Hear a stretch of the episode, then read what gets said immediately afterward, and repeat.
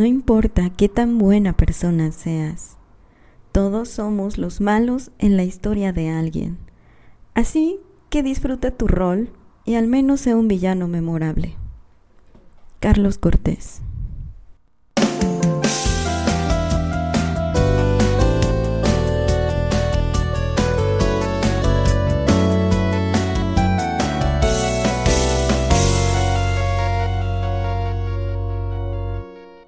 Bienvenidos a un episodio más del Santuario Podcast.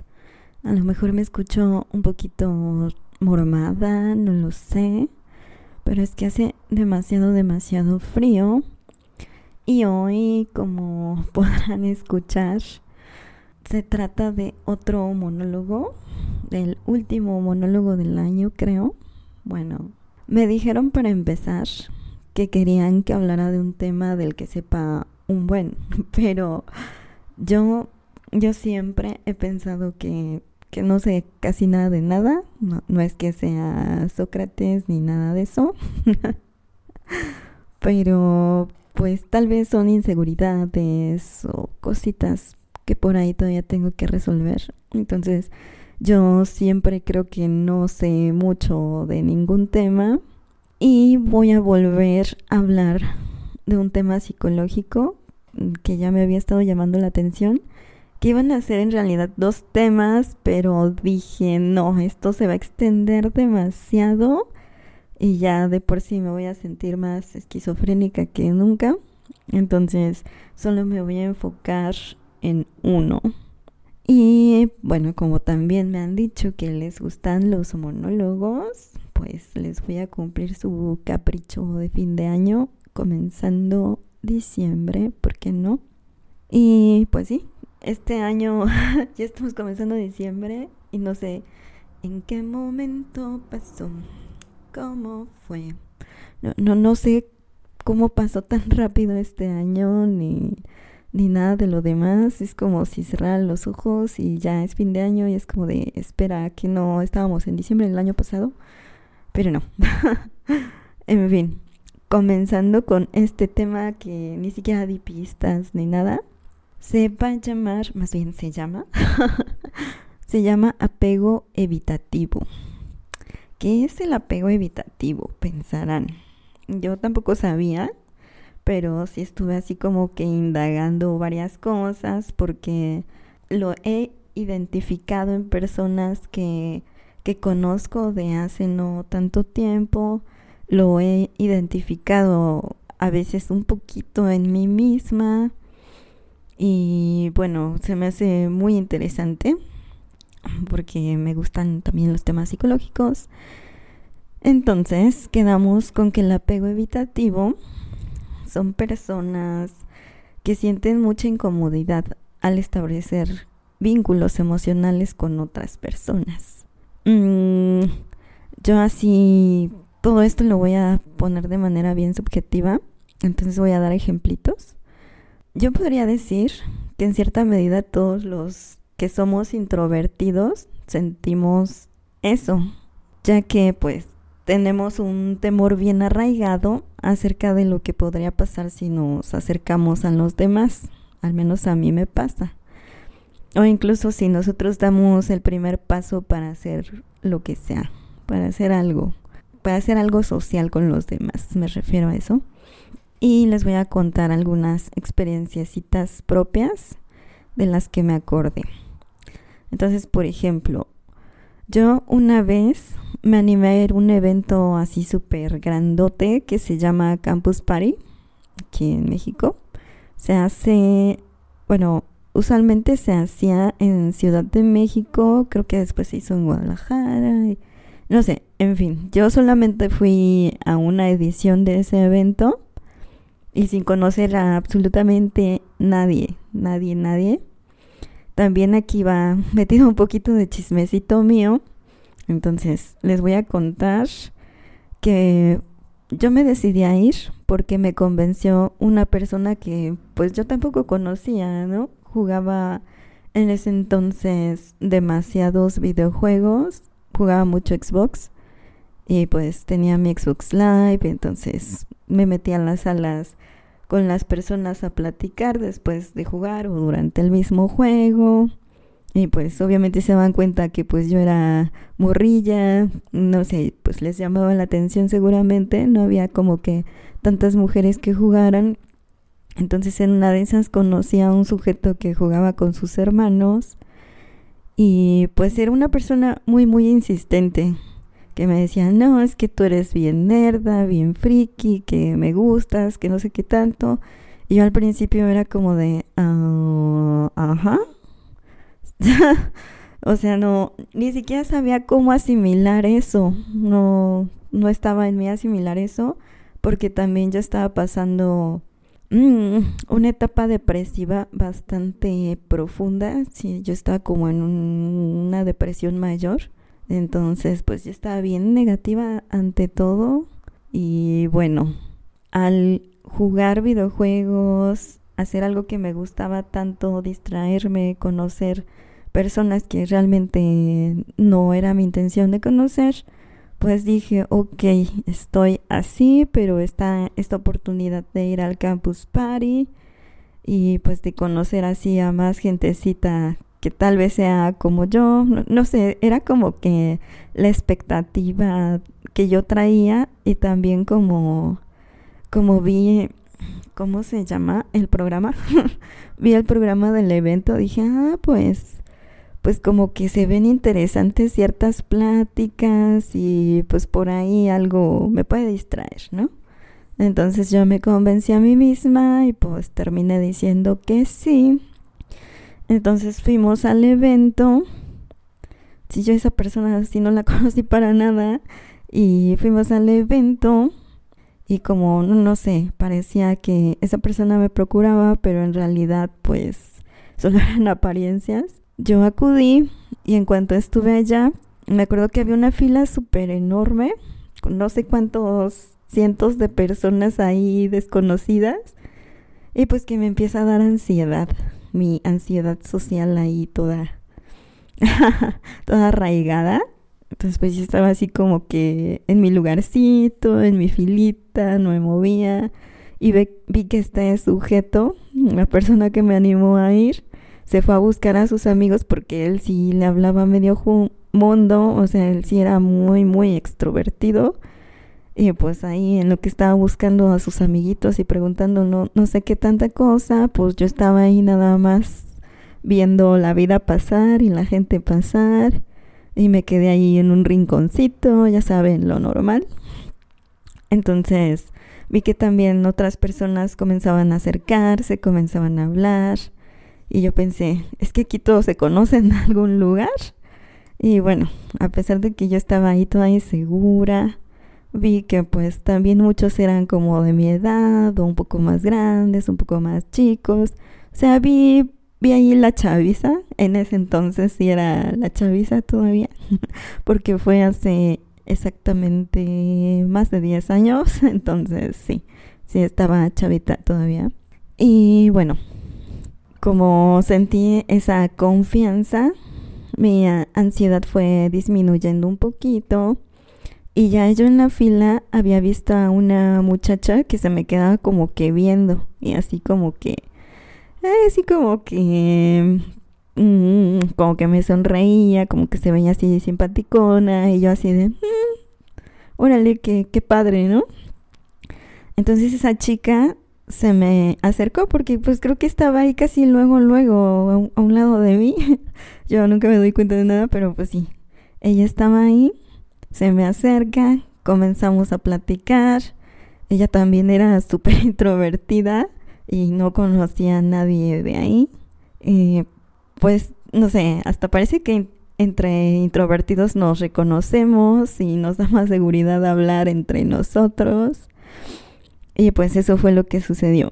Entonces empezamos a platicar de dónde veníamos, por qué estábamos ahí, cómo es que habíamos llegado ahí, lo que sea. Y pues estableció la amigación, le digo yo, una amistad. Y ese mismo día por la tarde yo conocí a más personas que igual pues eran ñoñitos, nerdos, frikis, otakus, todas esas cosas. Y a la fecha, hasta la fecha, aún tengo contacto con la mayoría de ellos. Bueno, de las personas con las que sí tuve mejor comunicación. Y de hecho, aprovecho para, para saludarlos, ¿sí? Para mandarles saludos. Para Gaby, para Sonia, para Ana, para el Jocho. Y pues también conocí a otras personas más en ese viaje porque fue una estadía de cinco días, me parece. Creo que solo fueron cuatro noches, ni me acuerdo bien, pero en fin, así pasó. Y sí conocí a mucha más gente que me cayó bien, que tenía su contacto y todo, pero pues no, tal vez no hubo tantas cosas en común, tanta compatibilidad, o incluso en ese entonces a mí sí me daba mucho miedo la gente, no, no sé.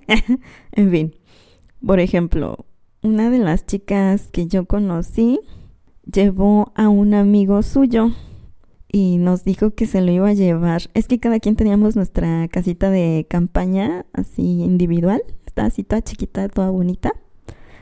Entonces, una de esas muchachas llevó, pues sí, no sé si ya lo conocía o si también se conocieron ahí. Tampoco quiero quemar a nadie, ¿verdad? En fin, dijo que se iba a quedar con él, que iban a pasar la noche juntos. No mal piensen. Bueno, la verdad es que no sé qué pasó ahí. Yo creo que nada más se durmieron, según yo. y bueno, al otro día ella nos presentó a este muchacho. Y pues todos estaban ahí bien felices, tomando fotos, no sé qué tanto. Y este chico desde que me vio me acuerdo que, pues no, no sé si yo le di ternura o qué, pero se la pasaba abrazándome, se la pasaba ahí a un lado de mí. Y no recuerdo, a lo mejor sí me decía otras cosas, pero pues yo luego es que soy muy distraída o no me doy cuenta de qué está pasando. Y más en ese entonces y en las condiciones en las que yo estaba y bueno.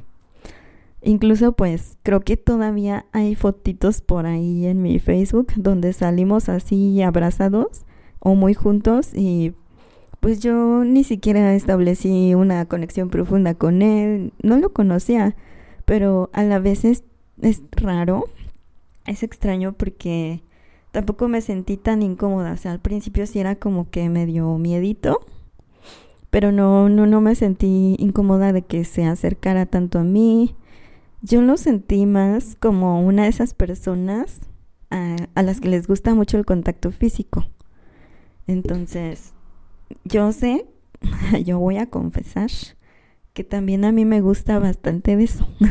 me gusta mucho el contacto físico con los demás. O sea, me gusta abrazar, me gusta agarrar a la gente, me gusta el piojito.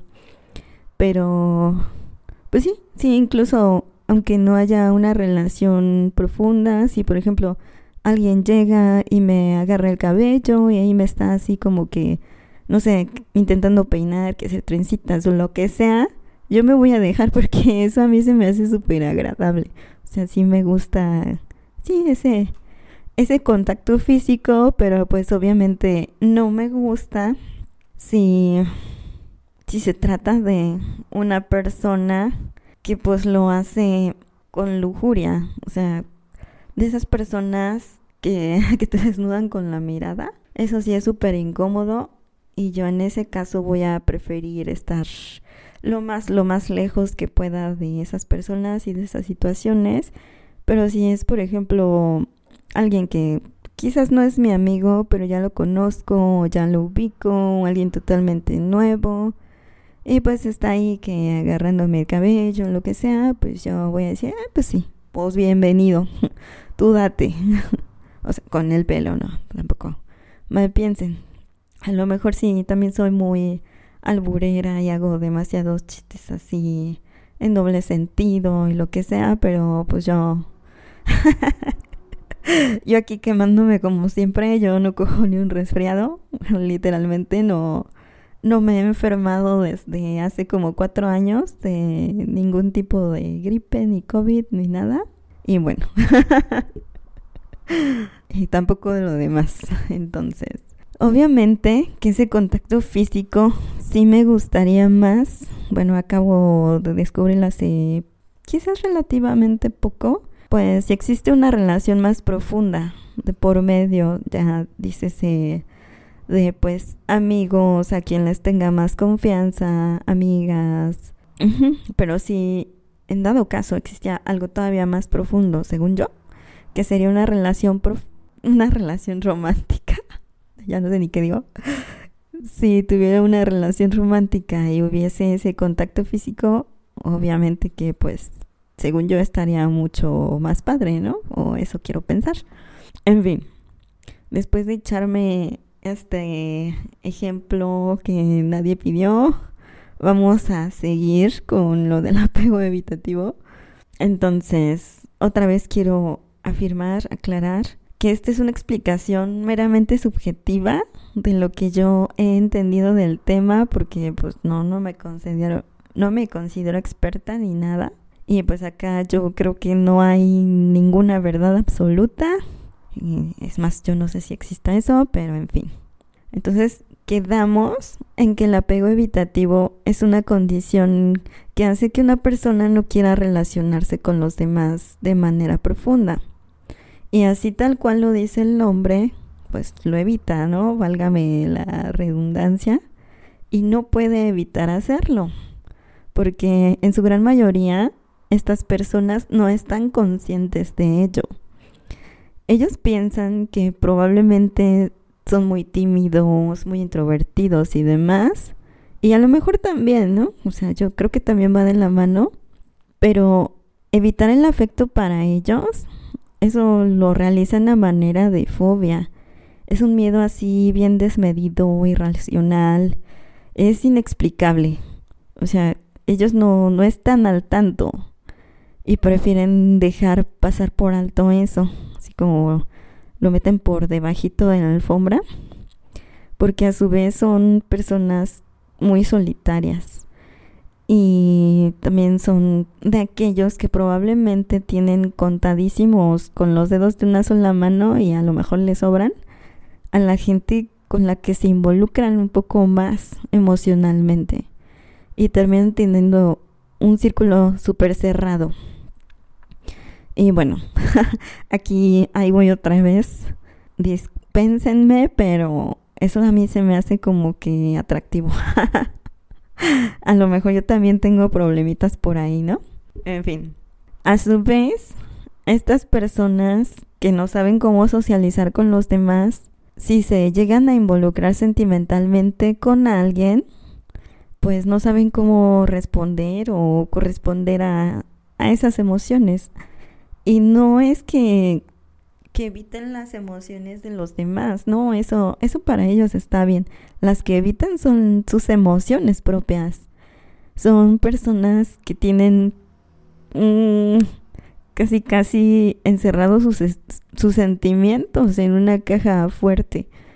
Son también muy idealistas y con esto yo me refiero a que para ellos el amor es como algo casi inalcanzable, es algo muy mágico, es, es algo que siempre como que debería ser en esa constante de que todo es así súper idílico, mm, de que siempre ellos tendrían esa sensación de mariposas en el estómago cuando ven a su persona amada y que todo va a ser así muy de cuento de hadas, ¿no?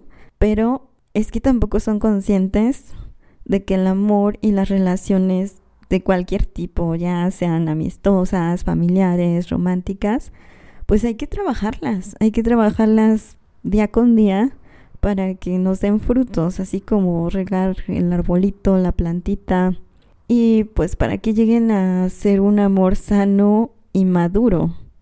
Y no todo va a estar así uh, en las nubes y todo súper bonito, no ¿no? A veces también vas a pelear con la persona que amas, también va a haber discusiones, también va a haber cosas que no le gusten de ti o que no te gusten de ellas.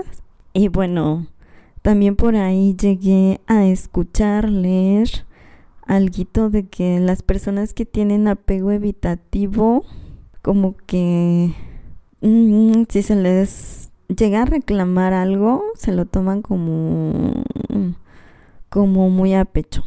Una cosita así. Y bueno, lo que también vi que se comenta mucho es que afectan mucho, mucho más a sus relaciones románticas, que pues ya sean las amistosas o familiares, ¿no? Pero que en general, pues sí afectan a todo tipo de relación que tengan, porque muchas veces también los amigos y los familiares llegan a ser bien demandantes. Pero bueno, vamos a indagar un poquitito más en lo romántico, porque romance te puedo dar, romance te puedo dar, porque brillando en mi pecho está vigorosamente el amor que hay en mí para ti. Ah, no se crean. Ay, ando mormada, así que disculpen mis gallos. Pero espero que hayan entendido la referencia. Entonces, cuando las personas con apego evitativo andan en proceso de, del ligue, del cortejo, del ligamiento o de asuntos del cócoro, pues no son personas que tienen para nada la iniciativa. Ellos no te dicen nada, aunque pudieran sentir algo por ti, ya sea atracción o que les gustes mucho de manera física, de, cualquier manera, ¿no? Que les guste mucho como eres, no te van a decir nada. La otra persona es la que tiene que decirles, así casi casi como Rasputia, que llega y le pregunta, oye, ¿tienes novia o novio? Y cuando te digan que no, decirles, bueno, entonces ya tienes. ah, no, no tampoco. O sea, no, no funciona así, pero más o menos. O sea, sí, pero no. Entonces, cuando las personas con apego evitativo se involucran en relaciones sentimentalmente más profundas, son de pensar, y bueno, ¿ahora qué? y siguen siendo pues absolutamente los mismos. Acá lo que los demás tienen que entender es que no son personas que realmente necesiten estar en pareja, según ellos. Son gente mucho más independiente y que suelen quedarse solteros por muchísimo tiempo.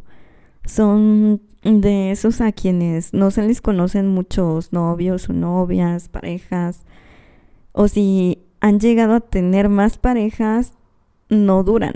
Mm, o sea, sí, sí, no, no duran, no es duradero el asunto y terminan alejándose emocionalmente.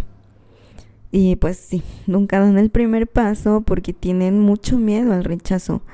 Tienen miedo que al involucrarse con alguien, pues los rompa más de lo que ya están. Y pues eso no es culpa de nadie en sí. No es que sean los malos del cuento, lo que pasa es que tienen heridas muy arraigadas, incluso desde la infancia, que es cuando se va desarrollando nuestra personalidad. Entonces, ellos al sentir rechazo desde sus progenitores, ellos no saben cómo lidiar con ello y crean una barrera. Es su máscara para protegerse de todo y de todos ellos creen que es mejor así y pues no, no aprendieron a cómo expresar sus sentimientos, se acostumbran a vivir así, en soledad, se priorizan a sí mismos, priorizan su círculo, el cual voy a repetir es muy pero muy cerradísimo. Y cuando llegan a romper con las personas con las que llegaron a establecer un romance, pues van a tratar de seguir siendo amigos de estas personas.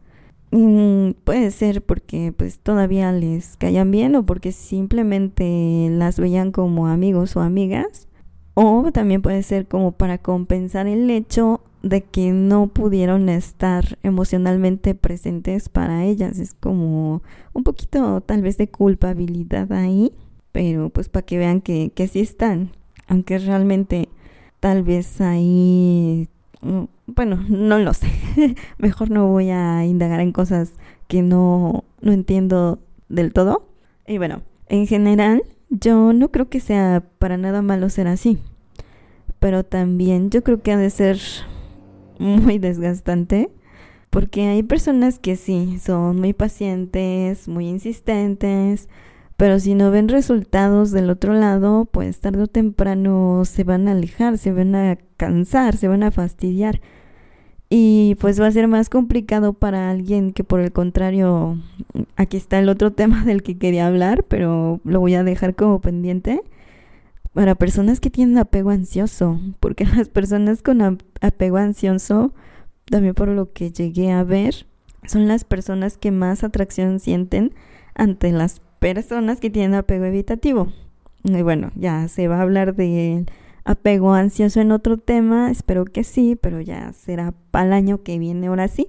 Pero bueno, a grandísimos, grandísimos rasgos, el apego ansioso se trata de una persona que es súper afectuosa emocionalmente de aquellos que no pueden estar sin pareja ni un momento, o sea, salen de una relación y a los dos días ya tienen otra. ¿Cómo la hacen? No tengo idea, pero pues sí conozco, creo que hay demasiada gente con apego ansioso y es como de, espera, ¿cómo, cómo tan rápido? y bueno, pues ellos no sanan sus heridas ni ven lo que les afecta, lo que les afectó. Son personas que siempre se sienten incompletas si no están con alguien. Y bueno, eso tampoco está chido, ¿no? Como siempre, los extremos no son buenos. En fin, siguiendo con lo del apego evitativo, que son personas que si bien pueden ser, también se comentaba por allí, muy amables, muy atentas, súper entrañables, de esa gente que llama la atención a donde quiera que va y siempre dejan huella aún así tienen bien resguardadito su corazón. Y quizás, según yo, a mi manera de ver las cosas, son personas que pueden ser extremadamente sensibles y tienen tanto miedo a ser lastimados que pues mejor se alejan, ¿no? En otros asuntos, creo que tampoco hay que confundir un apego evitativo con alguien a quien pues no le interesas, ¿no? Porque si bien, si los apegos evitativos, bueno, las personas que son así, pareciera que pues nadie le interesa, no es así. Uno, como ser sintiente, sabe cuando ahí no es. O sea, cuando solo te buscan, mm, cuando tratas con esa persona y no ves que para nada te procure o te ponga atención, pues no es ahí.